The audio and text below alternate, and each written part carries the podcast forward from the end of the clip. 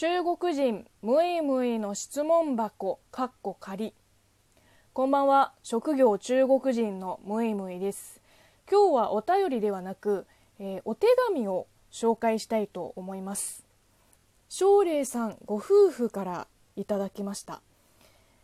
ムイムイさんこんにちは。こんにちは、えー、ムイムイさんのことは2月に動画で知りました。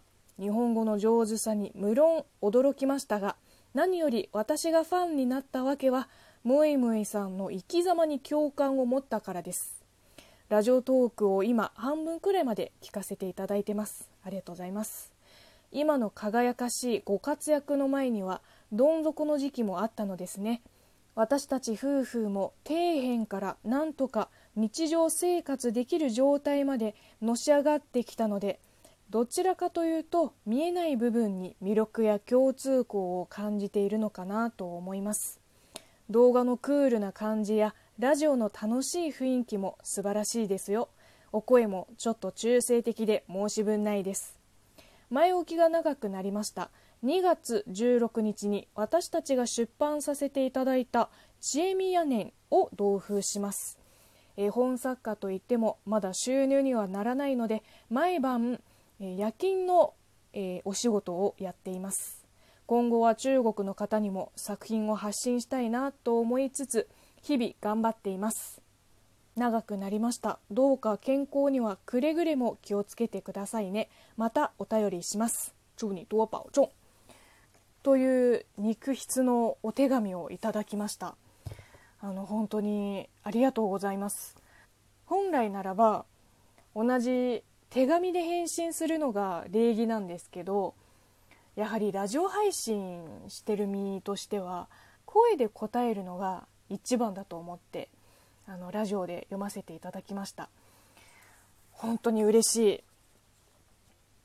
割と自虐ネタのように自分は底辺だってたまに言ったりしてその都度ファンの方々が「そんなことないよムイムイさんは底辺なんかじゃないよってあの温かい言葉をかけてくれるんですけど確かに自分より苦労してる人大変な人がたくさんいる中底辺ですって名乗るのちょっとおこがましいかもしれないけどどん底とか底辺って一見ネガティブな言葉だけどあの私には希望にあふれているように感じます。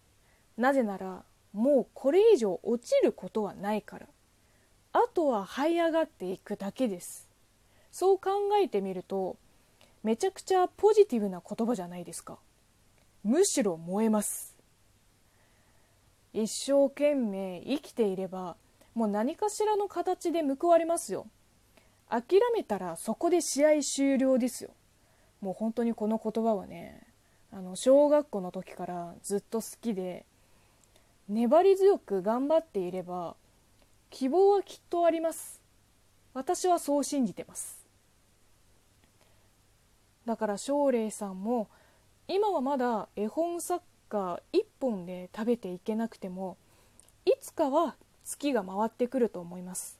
あの私も大学はもともと芸術学部のデザイン科出身で絵を描く人間だったのでやっぱりデザイナーとかイラストレーターとか絵本作家とか漫画家とか小説家とかあのそういうクリエイティブな職業を目指す人たちは最初が大変なんですよね。大学の4年で創作の楽しみと苦しみを味わってまあ、結局職業にはしなかったけどその大変さは少しだけ分かります。あのなのでぜひ諦めずに続けてほしいです、まあ、私が言うことじゃないですけどそれとお手紙と一緒に送ってくれた絵本「ちえみやねん」もあの先ほど拝読いたしました。えっ、ー、とちえみちゃんという名前のちょっと不思議な女の子がえー、お友達のももかちゃんと、まあ、チャラそうに見えて実は心優しい青年と眼鏡の少年の4人ですかねが首に蛇を巻いてるおじいさんを探すというちょっとした冒険物語になっていますが、えーと、後書きにこんな言葉があります。この本の主人公である千恵美は病魔と向き合ってきた妻の言葉から生まれた。私たち夫婦の理想像です。私の絵に妻がストーリーをつけ絵本という一つの形になりました。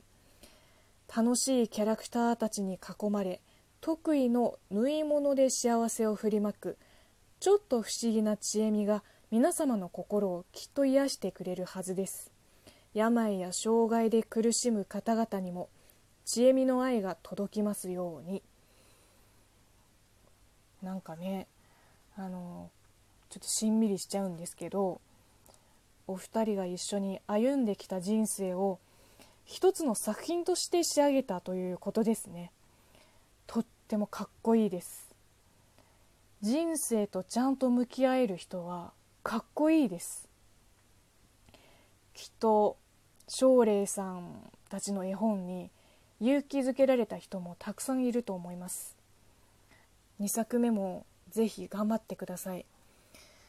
私ももっといろんな場所で活躍できるように頑張りたいと思います。というわけで今日はいただいたお手紙を紹介させていただきました。この番組へのお便りや感想なども引き続き募集しています。ラジオネームと一緒にツイッターの質問箱に送っていただければと思います。ではまた次の回でお会いしましょう。バイバイ。